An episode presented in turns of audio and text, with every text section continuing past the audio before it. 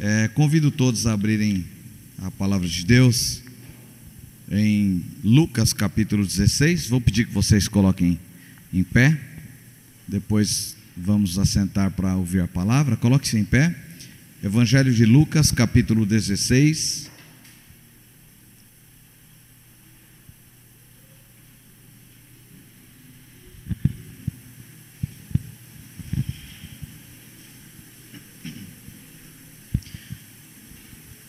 Quero compartilhar com vocês essa palavra, a parábola do administrador infiel.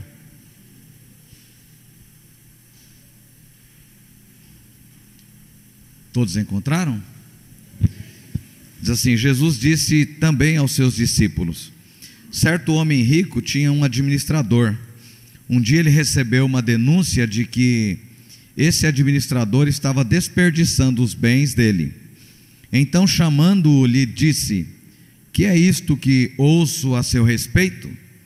Preste contas da sua administração, porque você não pode mais ser o meu administrador. O administrador então se pôs a pensar: Que farei agora que estou sendo demitido pelo meu patrão? Trabalhar na terra não posso, de mendigar tenho vergonha. Já sei o que vou, o que vou fazer para que, quando for demitido, as pessoas me recebam em suas casas. Tendo chamado cada um dos devedores do seu patrão, perguntou ao primeiro: Quanto você deve ao meu patrão? Ele respondeu: Cem barris de azeite. Então o administrador disse: Pegue a sua conta, sente-se depressa e escreva cinquenta. Depois perguntou ao outro: E você, quanto deve? Ele respondeu: Cem sacos de trigo. O administrador lhe disse: Pega sua conta e escreva 80. E o patrão elogiou o administrador infiel por sua esperteza, porque os filhos do mundo são mais espertos na sua própria geração do que os filhos da luz. E eu recomendo a vocês: usem a riqueza injusta para fazer amigos, para que quando a riqueza faltar, vocês sejam recebidos nos tabernáculos eternos. Quem é fiel no pouco, também é fiel no muito. E quem é injusto no pouco, também é injusto no muito. Portanto, se vocês não forem fiéis na aplicação da riqueza injusta, quem lhes confiará a verdadeira riqueza? Se vocês não são fiéis na aplicação do que é dos outros, quem lhes dará o que é de vocês? Nenhum servo pode servir a dois senhores, porque irá odiar um e amar o outro ou irá se dedicar a um e desprezar o outro. Vocês não podem servir a Deus e a riqueza. Vamos repetir o último versículo juntos. É, a última parte, junto. Vocês não podem servir a Deus e a riqueza. Novamente, vocês não podem servir a Deus e a riqueza. Pode se assentar. Ô Jabes, desliga esse ventilador para mim, por favor.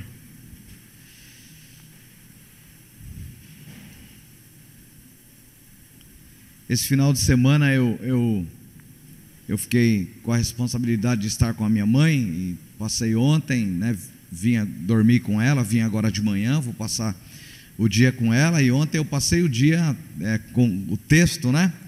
E, e li com ela esse texto, conversamos sobre o texto. E eu fiquei escrevendo ali no computador. E ela falou assim: Mas, mas por que, você tanto escreve? Você está escrevendo o quê? Você está escrevendo o, o, texto bíblico, a mensagem? O que, que é que você está escrevendo?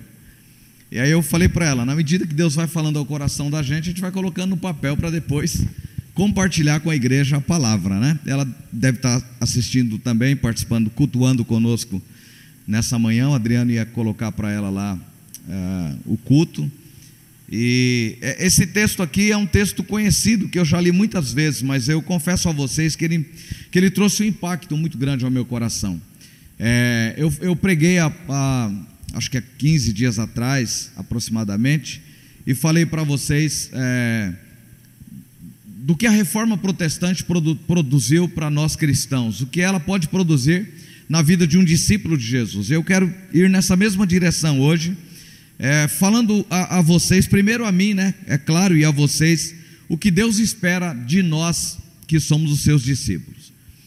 É, eu, eu, eu falei para vocês que uma da perspectiva de Martim Lutero na reforma protestante é que o cristão, ao trabalhar, ele tem a perspectiva de que ele não trabalha para si, mas ele trabalha para o bem-estar da sociedade, da população, das pessoas. Se você voltar um pouquinho, lá na Grécia, na Grécia Antiga, nós temos alguns filósofos. É, é, Sócrates, pa, Platão, Aristóteles e, e o, o, o, Sócrates ele, ele, ele fez algumas defesas, ele defendeu algumas coisas em relação, é, é, até pode, podemos dizer que relacionado à fé. Ele traz uma ideia de que tudo na vida passa pela reflexão. Né? Platão foi discípulo de Sócrates e na, Sócrates não escreveu nada. Tudo que é, nós podemos ler na filosofia acerca de, de Sócrates foi escrito pelo seu discípulo Platão. E depois tem Aristóteles, que ele, ele desenvolveu uh, uh, no, seu, no seu período, como ele não era ateniense, como ele não era grego, ele não podia fundar uma escola, né? e a gente tem lá o princípio da academia, que hoje é a universidade, a gente tem o princípio da academia é, é, no conceito filosófico.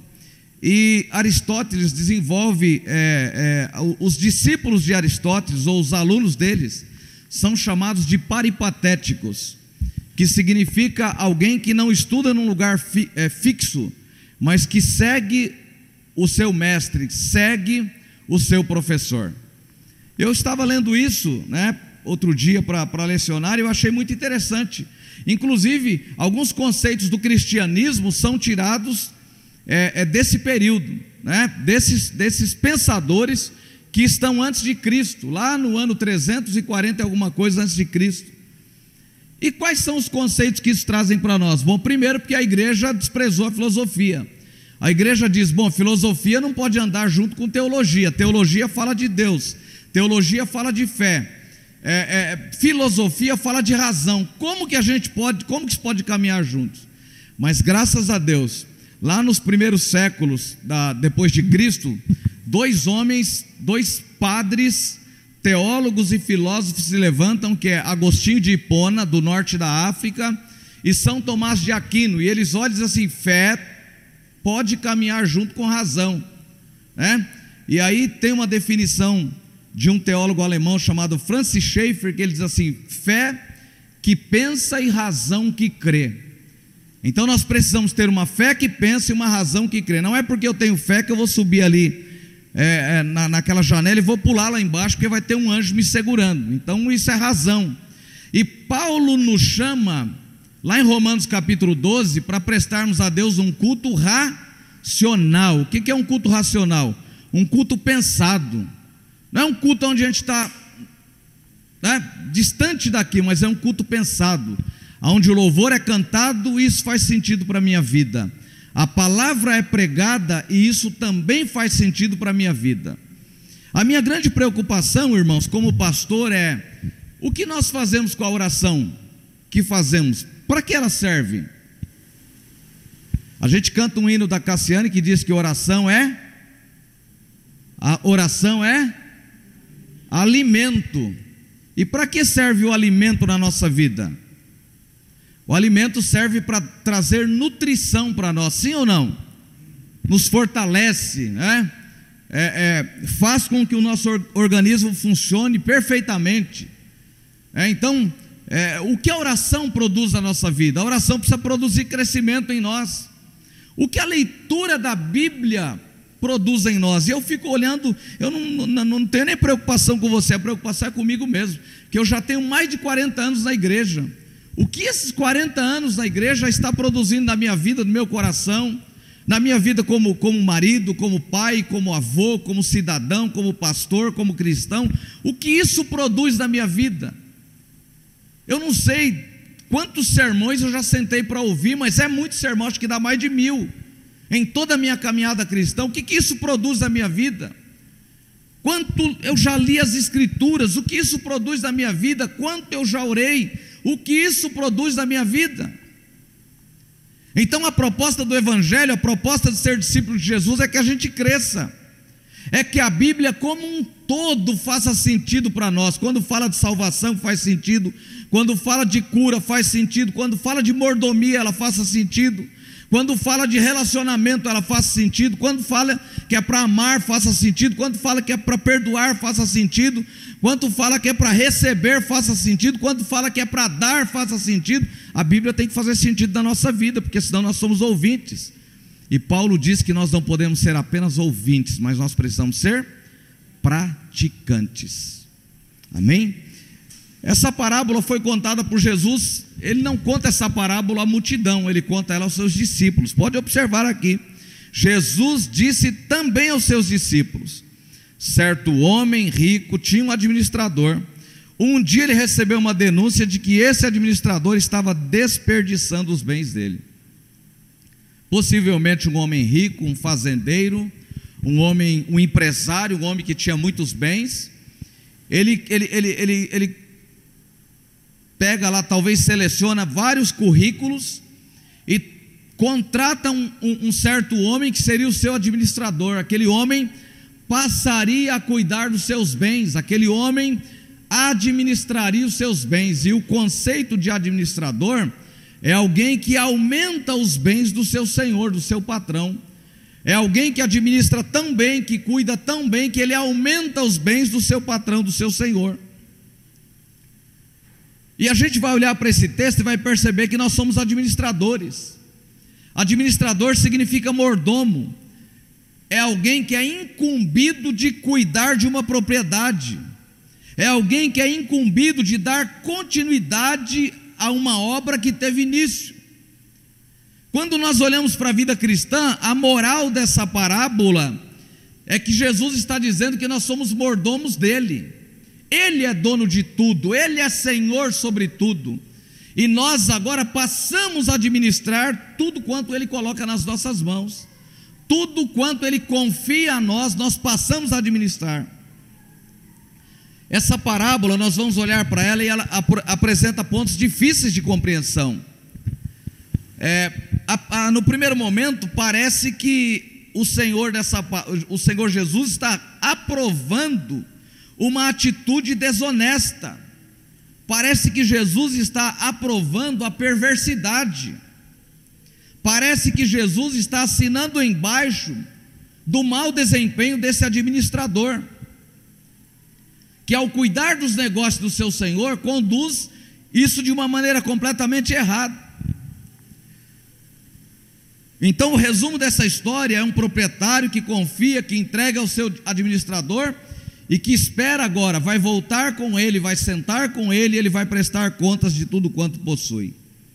Tem três pontos interessantes nessa, importantes para um discípulo, para um seguidor de Jesus nessa palavra. Primeiro, essa parábola vai mostrar para nós acerca de um administrador desonesto. Todo todo lado tem o outro lado.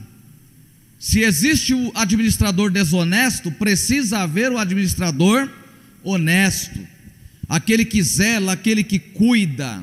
Né? Com o tempo, o proprietário, então, ele, ele chama esse homem. Olha aqui o que diz a partir do versículo 2: Então, chamando-lhe, disse: Que é isso que ouço a seu respeito? Ele faz uma pergunta: O que é isso que estou ouvindo a seu respeito? Preste contas da sua administração porque você não pode mais ser o meu administrador. Em outras palavras, vai lá na contabilidade, pega todos os livros, traga tudo aqui, vamos abrir esse livro e você vai prestar conta de tudo. Porque, de acordo com o que eu estou, estou ouvindo falar ao seu respeito, você não pode mais administrar os meus bens, você não pode mais cuidar daquilo que é meu. Você não pode, eu não vou mais deixar, em outras palavras, eu não vou mais deixar debaixo do seu cuidado aquilo que é meu. Versículo 3: O administrador então se pôs a pensar: Que farei agora que estou sendo demitido pelo meu patrão? Opa, a ficha caiu. O que, que eu vou fazer agora? Vou ficar desempregado. Essa porta de emprego está fechando para mim. O que eu vou fazer agora? E aí ele começa a conjecturar aqui algumas coisas. Trabalhar na terra não posso. De medigar tenho vergonha. Já sei o que vou fazer. Para que quando for demitido, as pessoas me recebam bem em suas casas. Ele começa a montar aqui uma estratégia. Então, primeiro ele diz assim: o que, o que eu vou fazer agora? O que eu vou fazer? Estou desempregado numa época de crise, de dificuldade, estou desempregado, o que, que eu vou fazer agora? Esse empregado vê o seu futuro em risco. Talvez ele tenha pensado que jamais conseguiria uma oportunidade tão grande como aquela. Eu me lembro que quando pastor em Sorocaba, a Sônia pregou um dia, e ela contou uma ilustração que para mim fez muito sentido na vida. Um homem, eu acho que eu já reproduzi essa ilustração aqui uma vez um homem que confia todos os seus bens ao seu empregado, vai viajar, o administrador fica cuidando de tudo, ele diz: Ó, oh, nessa área aqui é para construir uma casa, vá lá, construa, compre o material, está aqui o talão de cheque, o, dia, o cartão de crédito está aqui, você compra, compra do melhor que você puder e administre aí, quando eu voltar você vai prestar contas. Esse camarada vai lá, pega aquela casa, compra o material, ao invés de comprar material de primeira, ele compra tudo de terceira, ele vai acumulando, ele vai construindo a casa e o patrão retorna.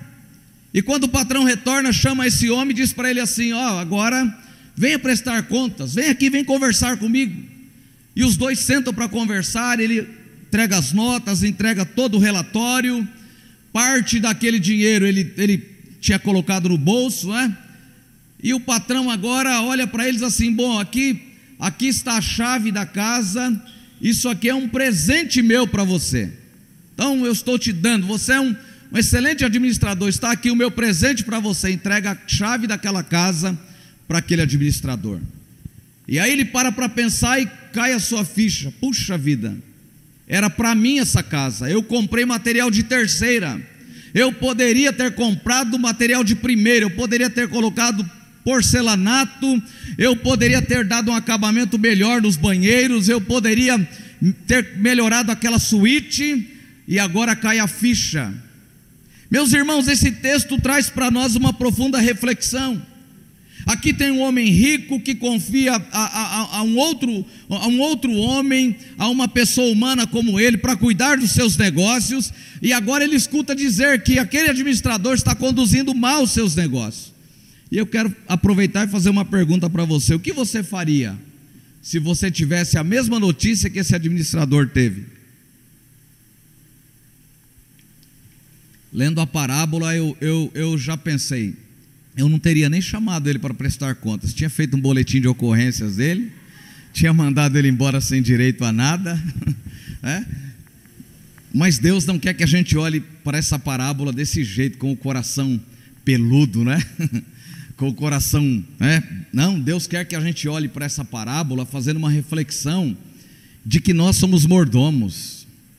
Deus confiou a sua casa a você, Deus confiou o seu trabalho a você, Deus confiou o tempo para você 24 horas, Deus confiou os seus os filhos a você, Deus confiou o seu marido a você, sua esposa a você, Deus confiou amigos a você, Deus confiou uma igreja para você congregar, Deus confiou tanta coisa a nós, irmãos, e Ele é dono de tudo, e nós somos apenas administradores. Esse texto primeiro está perguntando para nós como nós estamos conduzindo, como administradores do que Deus confiou a nós, como nós estamos conduzindo. Como eu disse no início da palavra, a oração precisa produzir alguma coisa em nós, senão não é oração, é reza. Reza é reproduzir a mesma coisa todo dia. Oração é relação, é relacionamento com Deus. Oração é, é, é, é não é um, um, um, um monólogo onde, onde um fala e o outro apenas escuta, é um diálogo onde um fala e o outro responde, onde há comunicação. Deus nos chama para nos comunicarmos com Ele. Oração não é moeda de troca, oração é a maneira, é o veículo, é o jeito pelo qual nós nos relacionamos com Deus, o que a oração está produzindo em nós. O que a leitura da palavra está produzindo em nós, 40 minutos, 50 minutos que você senta aqui, que eu me sento, que o pastor Ramsés Júnior, os, os presbíteros se sentam para ouvir a palavra, o que isso está produzindo em nós. Nós somos mordomos, Deus confiou a nós, nós somos administradores. O que estamos fazendo com o nosso tempo, irmãos? O que estamos fazendo com os recursos financeiros que Deus coloca na, na, nossa mão, em um tempo de crise, onde gente deixou a casa, foi morar debaixo da ponte, o que Deus está produzindo da sua vida? Eu passo todos os dias de manhã aqui indo sentido Barueri, e se você olhar nesse primeiro ponto aqui que tem no Silveira, todo dia de manhã tem duas pessoas, um homem e uma mulher se levantando. Você olha na, na mureta, aquela mulher colocou tanta coisa assim, vidros vazios de perfume, de tanta coisa.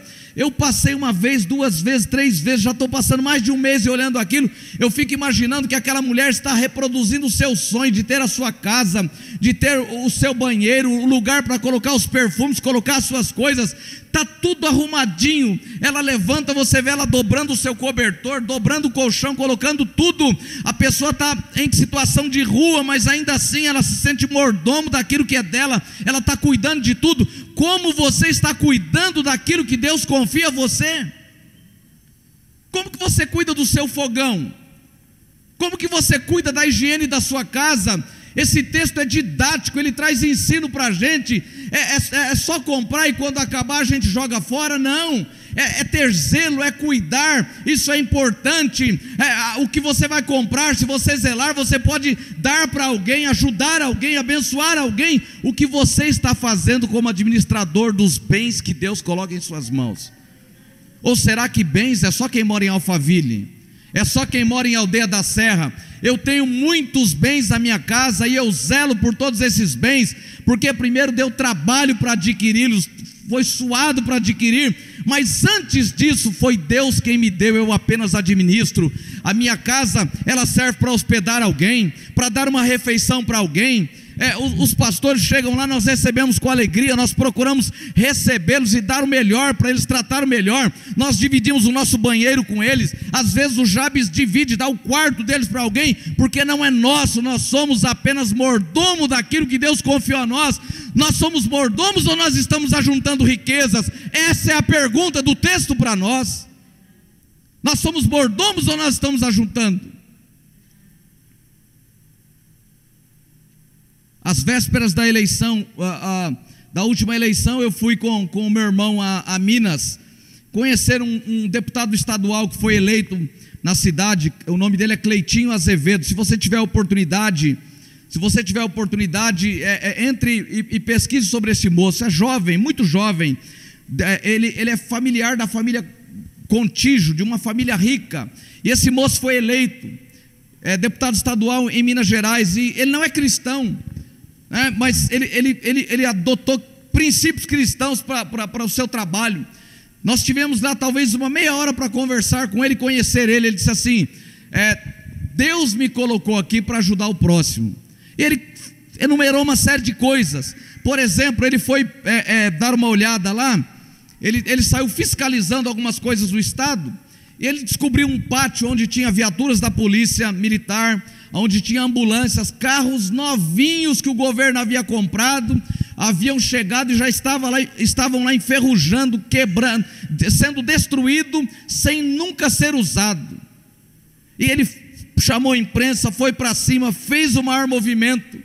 Ao ser eleito, ele disse: Eu vou fazer um Natal com as pessoas. Ele abriu as portas da casa dele, assustou a população, assustou todo mundo, porque ele falou: vou fazer um Natal feliz com as pessoas da, da rua.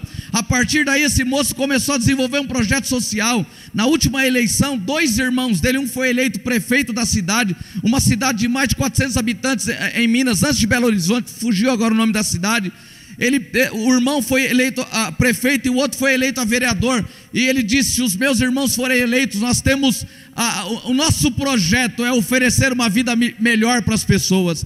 Irmãos, eu fico olhando quantas vezes o ímpio, a pessoa que não teme a Deus, que não conhece a Deus, ele pensa no próximo, ele pensa nas outras pessoas, ele entende que a sua vida não é propriamente sua, mas é dele, a partir dele ele está a serviço do próximo. E quantas vezes nós cristãos, administradores de tudo que Deus confiou a nós, nós não temos esse olhar.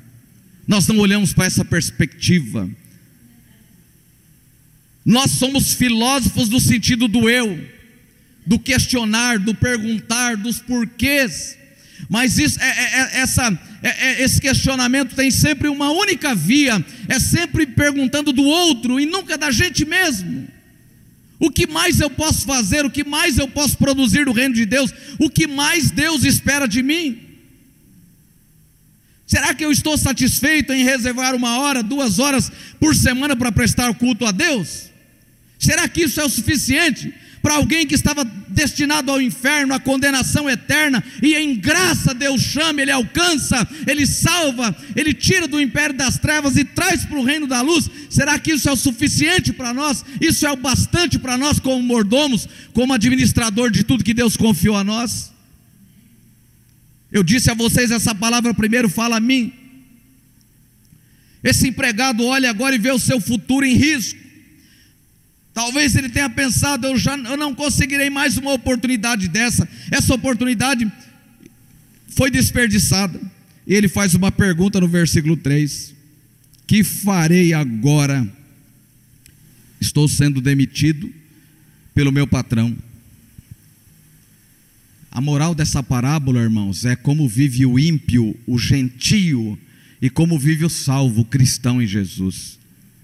Jesus não está aprovando, nem o senhor desse administrador e nem o senhor Jesus aprovam as coisas erradas que ele fez.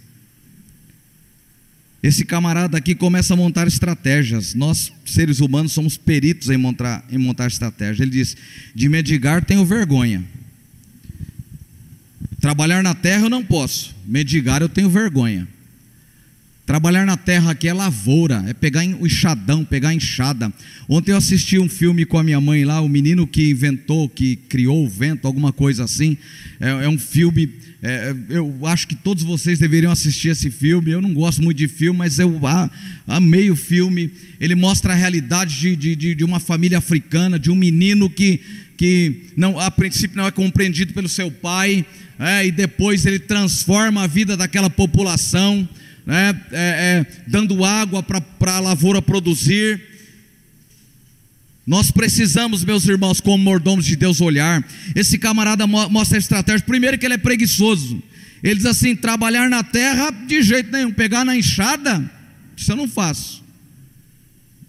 É, é sol quente, dia de chuva, dia de frio, eu não vou para a lavoura, de jeito nenhum, pegar enxada, isso não é comigo não. Medigar, bater de porta em porta com uma latinha na mão pedindo esmola, isso aí eu não faço, de jeito nenhum.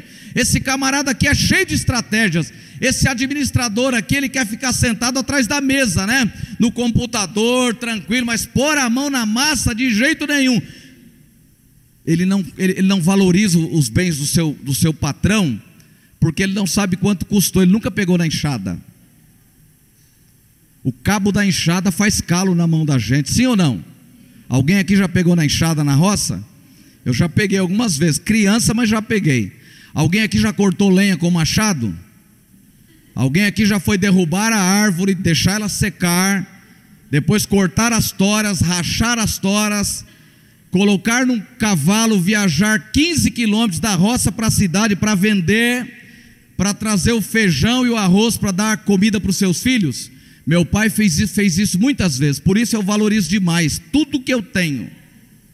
Sabe, irmãos, a melhor coisa que aconteceu na minha vida, eu já tinha consciência cristã, consciência missionária, eu aprendi a entregar para Deus o que é dele desde criança, meu pai nunca precisou falar, ele ensinou isso para a gente na prática, ele recebia o salário, colocava o dinheiro em cima da cama, nós orávamos ali em volta, do envelope, agradecendo pelo mês de trabalho, porque ninguém tinha ficado doente. Ele separava a décima parte que era de Deus, as ofertas do mês. Ele separava ali as moedinhas que nós íamos entregar na igreja.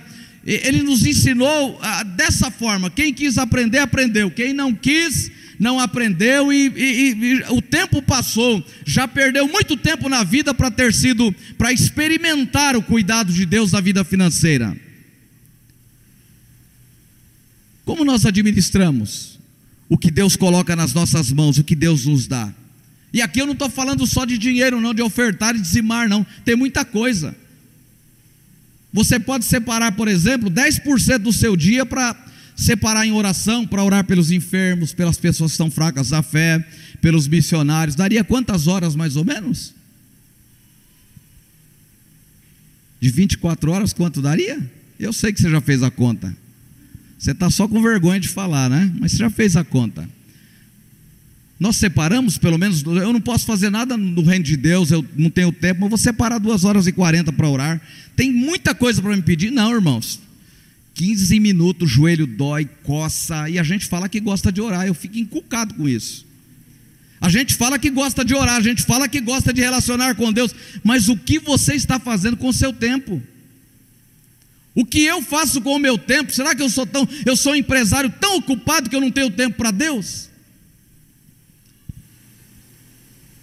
Esse camarada então monta suas estratégias: trabalhar na terra não posso, mendigar tenho vergonha.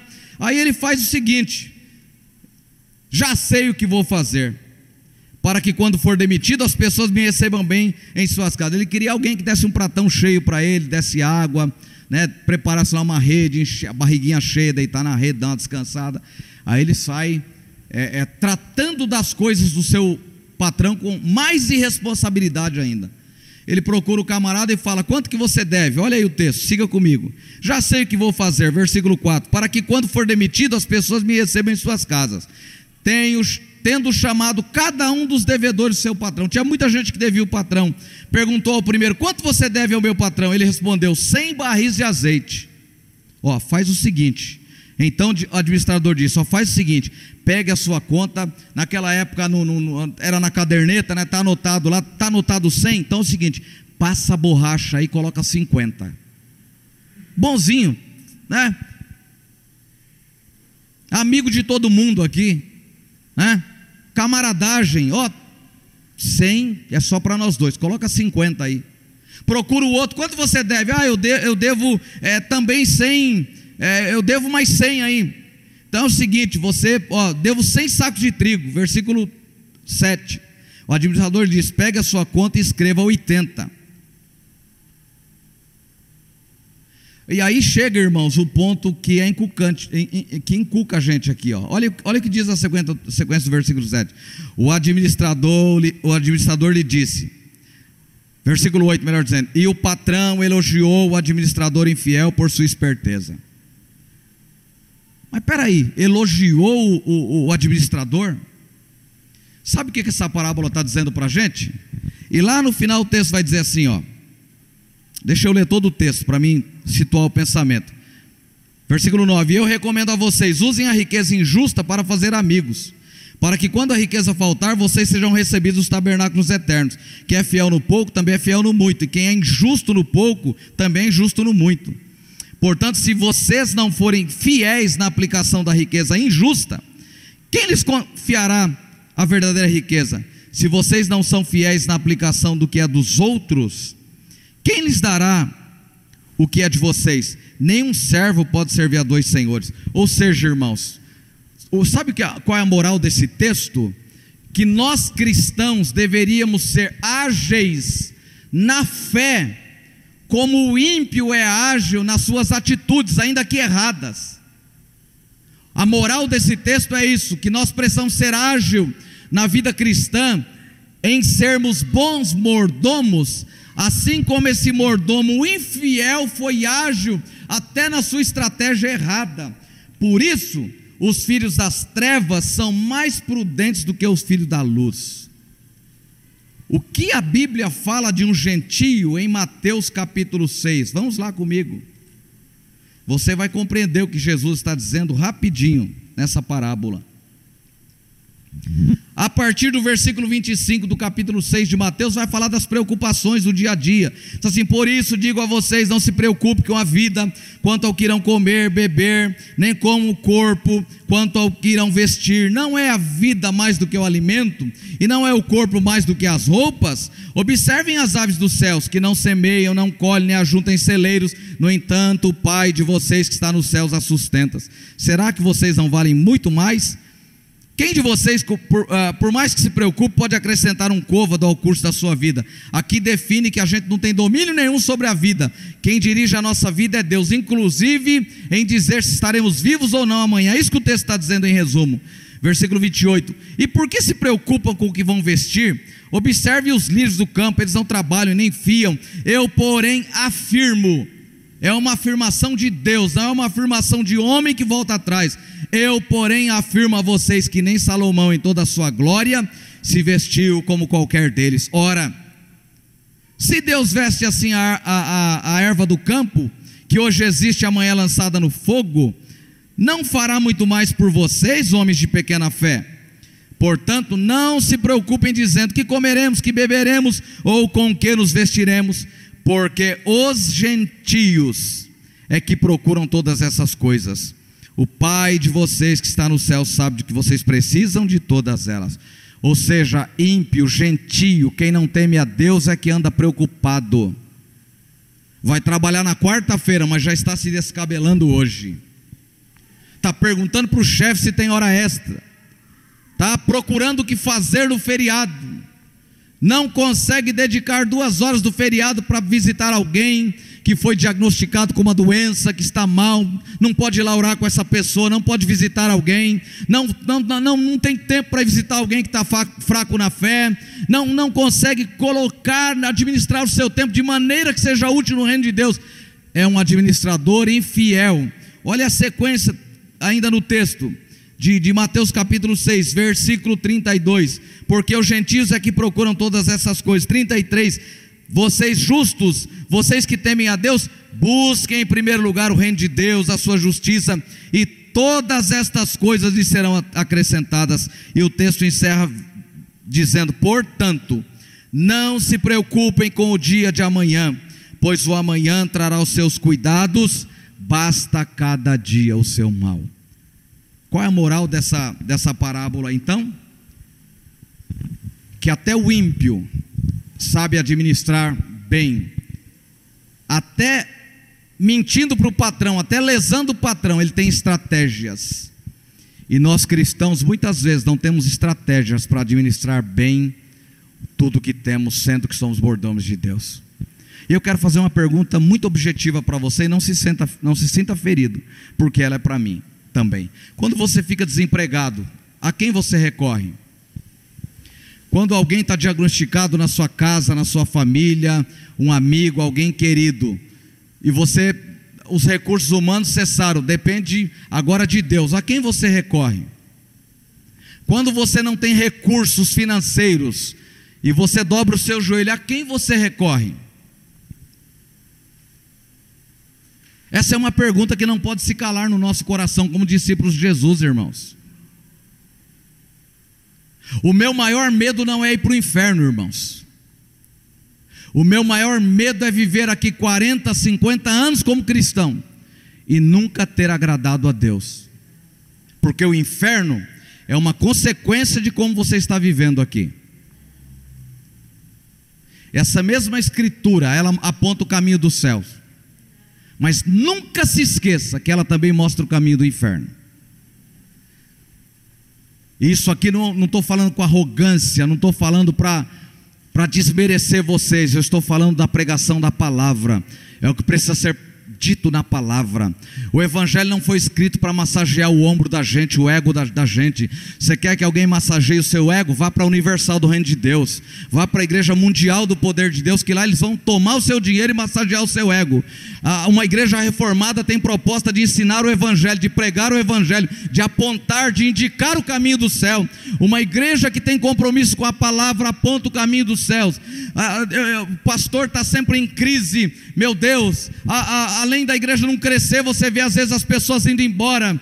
Domingo passado, o pastor Johnny veio aqui, conversou comigo e começou a perguntar de uma grande igreja aqui da, no, da nossa região de São Paulo. E ele disse: Ramsés, continue pregando a palavra.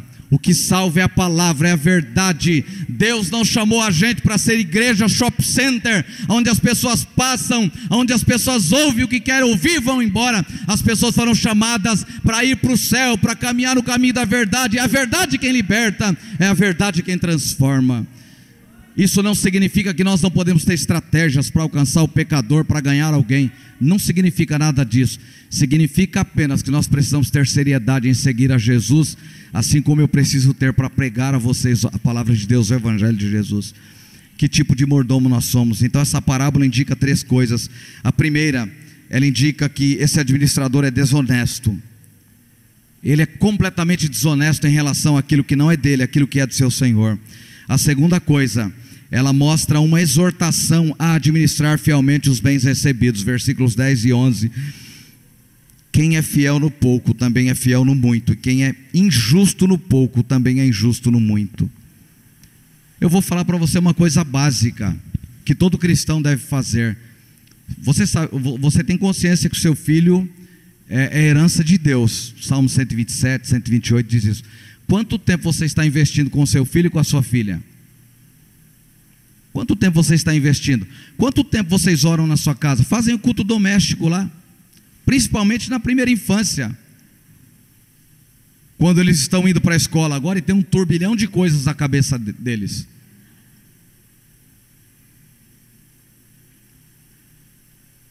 Os jovens estão vendendo drogas na escola. Tem crianças, tem jovens e adolescentes preciosos sendo estragados na escola. O governo já montou estratégia no, no, nos intervalos de, de, de, de, recreio dos alunos, os professores, os gestores, todo mundo tem que andar na escola e ficar junto com os alunos. Que, que você faz com o seu filho na primeira infância? Você é mordomo, ele não é seu. Qualquer hora dessa, Deus tira ele. Os nossos filhos são lançados para o mundo, como flecha na mão do valente, assim são os filhos da juventude, da mocidade. Ainda que doa, ainda que seja dolorido ele sentar aqui e ouvir a palavra, mas enquanto estiver debaixo da sua responsabilidade, traga ele para ouvir a palavra. Os meus pais me trouxeram, eu trouxe e trago os meus filhos. E ninguém ama mais o Jabes e o Júnior do que eu e a Sônia. Eu tenho absoluta certeza disso.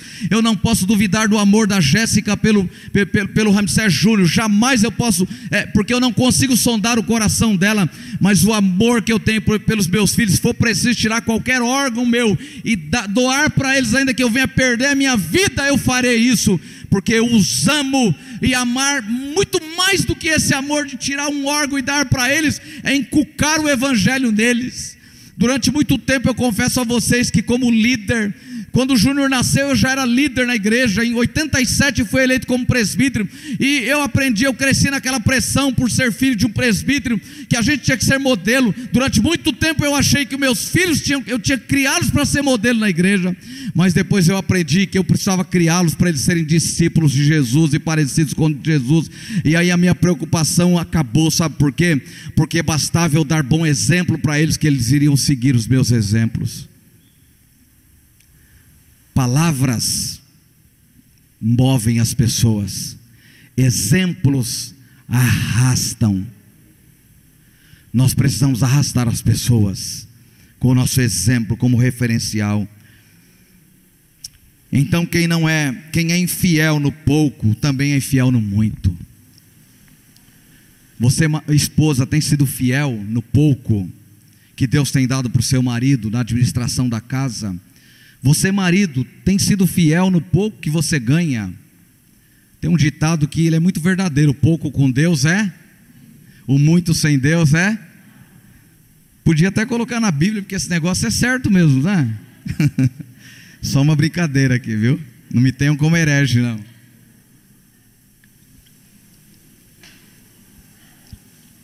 Nós precisamos guardar coisas simples para a nossa vida. Sabe, irmãos, a gente tem tanto referencial bom para a gente seguir, por que, que a gente segue os maus? Tem tanta gente fiel a Deus na nossa família. Olha para a sua família, tem gente lá que, ó, não larga Jesus por nada, a tempestade já passou, o vento já soprou, já virou um turbilhão, e ele está lá alicerçado em Jesus, firme. Por isso que eu acho, irmãos, que louvor tem sempre que exaltar Jesus. Louvor nunca tem que dizer da nossa provação, da nossa luta, da nossa adversidade, porque quanto a isso nós já estamos avisados. É só ler a Bíblia que a gente está avisado. Louvor tem que exaltar Jesus, tem que glorificar Ele, tem que dizer quem Ele é, que nós precisamos seguir, que Ele é soberano, que Ele é maravilhoso, que Ele é poderoso. Isso é adoração resgatada no século XVI por Martim Lutero, um culto compreensível, não é um culto em latim, é um culto que as pessoas reconhecem que eles são pecadores miseráveis e todo dia eles voltam para a cruz, porque a cruz nivela todo mundo, ao pé da cruz nós somos todos iguais. E a terceira e última coisa, um aviso nessa palavra aqui é da incompatibilidade de servir ao único Deus e servir ao Deus dinheiro. O texto vai encerrar dizendo isso para a gente. Versículo 12: Se vocês não são fiéis na aplicação do que é dos outros, quem lhes dará o que é de vocês? Espera aí, eu sou mordomo, tudo que eu tenho é de Deus, então, se eu sou inteligente, a pergunta aqui é: eu estou sendo fiel a Deus? Se Ele me chamar para prestar contas, eu sou mordomo fiel ou sou infiel? Eu vivo como justo ou eu vivo como ímpio, como gentio? Essa é a pergunta que devemos fazer. E aí o versículo 13 encerra dizendo: Nenhum servo pode servir a dois senhores. Ponto e vírgula. Porque irá odiar um e amar o outro, ou irá dedicar a um e desprezar o outro. Vocês não podem servir a Deus, e Deus aqui é Deus com letra maiúscula, e a riqueza é um acraseado, a riqueza, e riqueza aqui não é só aquele dinheiro que está na, na poupança, não, não é só aquilo, não, que se o governo confiscar, a pessoa infarta e morre, não é isso, não.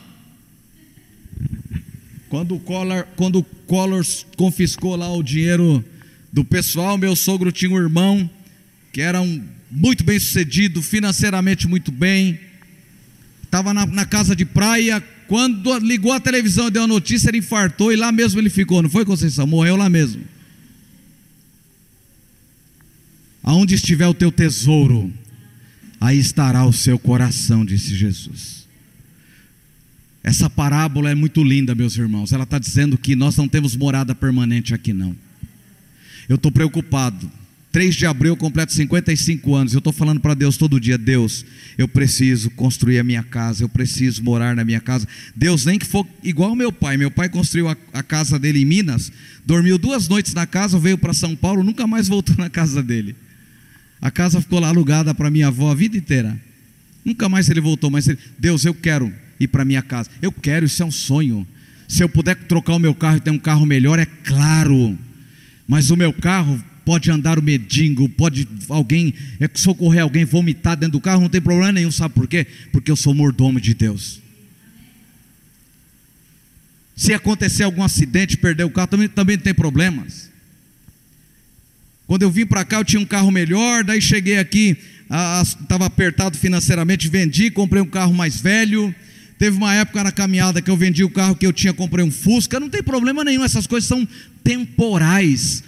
A, no, a, nossa vida, irmãos, é lá. Nós guarda, precisamos guardar tesouro, é lá no céu. Nós estamos caminhando, é para o céu, é lá. Nosso, o nosso lugar é lá, é a eternidade. Você caminha para onde, meu irmão? Você vai morrer. Você pode viver 80 anos, você pode viver 100 anos. A minha mãe falou para mim ontem: É, filho, Deus é tão bom. Eu estou há alguns dias para completar 80 anos. E eu, eu disse para ela: é, Mãe, eu estou achando que a senhora vai viver igual a avó Ana. Ela chegou a 111 anos, porque desde 95 a senhora é desenganada. Quebrou a perna, a gente pensou até que teria ia perder até a perna. Ela já está andando. Eu fiquei com ela, levei para o banheiro andando. É, é, teve Covid, ficou hospitalizada. 40% do pulmão saiu do hospital. Eu acho que a senhora vai chegar aos 111. Mas ela disse: se eu chegar lá, eu quero viver para a glória de Deus. A nossa morada é nos céus, é lá. Jesus está nos aguardando. Você caminha para o céu ou caminha para ficar aqui. Se você colocar o seu coração aqui, a sua morada é aqui.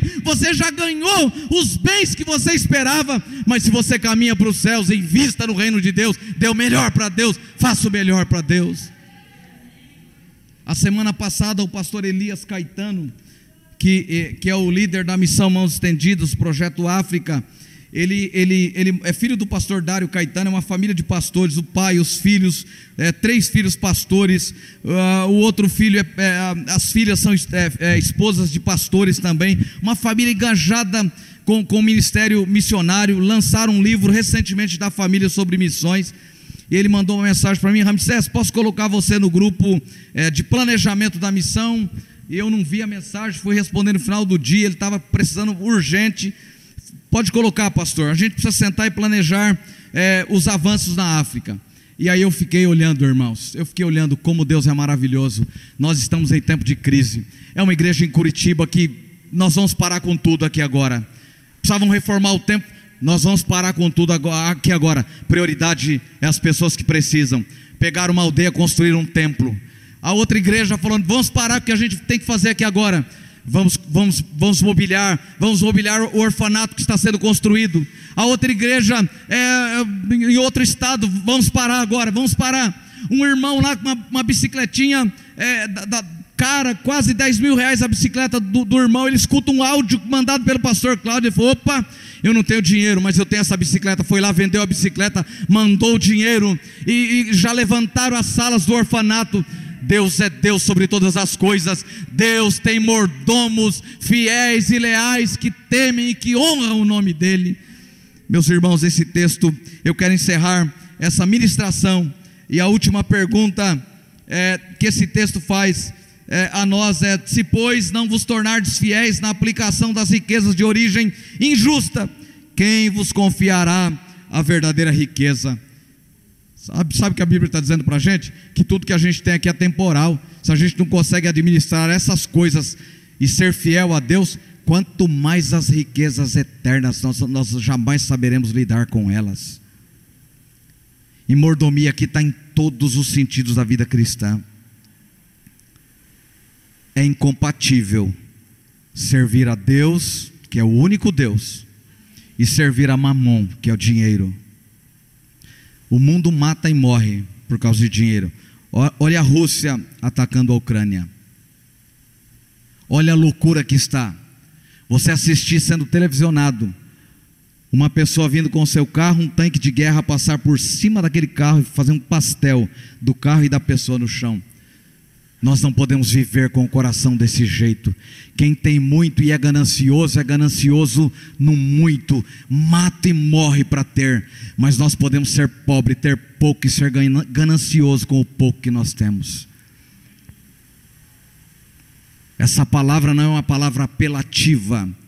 Essa palavra é uma palavra para nos conscientizar que tem muito a ser feito pelo reino de Deus. Há muito a ser feito pelo reino de Deus. Eu fico escandalizado, irmãos, quando eu vejo igrejas que têm um turbilhão de dinheiro, conseguem guardar milhões de uma conta bancária e não é capaz de socorrer um, um missionário aflito, necessitado, nos mais distantes lugares do mundo, pregando o Evangelho de Jesus. Deus confia riquezas a nós e nós precisamos ser fiéis a Ele. Que Deus te abençoe. Que o Espírito Santo possa falar ao seu coração. Do ponto mais alto dessa parábola, Jesus afirma: ninguém pode servir a dois senhores. Eu preciso parar e pensar: será que eu não estou equivocado com a minha fé? Será que eu não estou servindo a dois senhores? Feche seus olhos.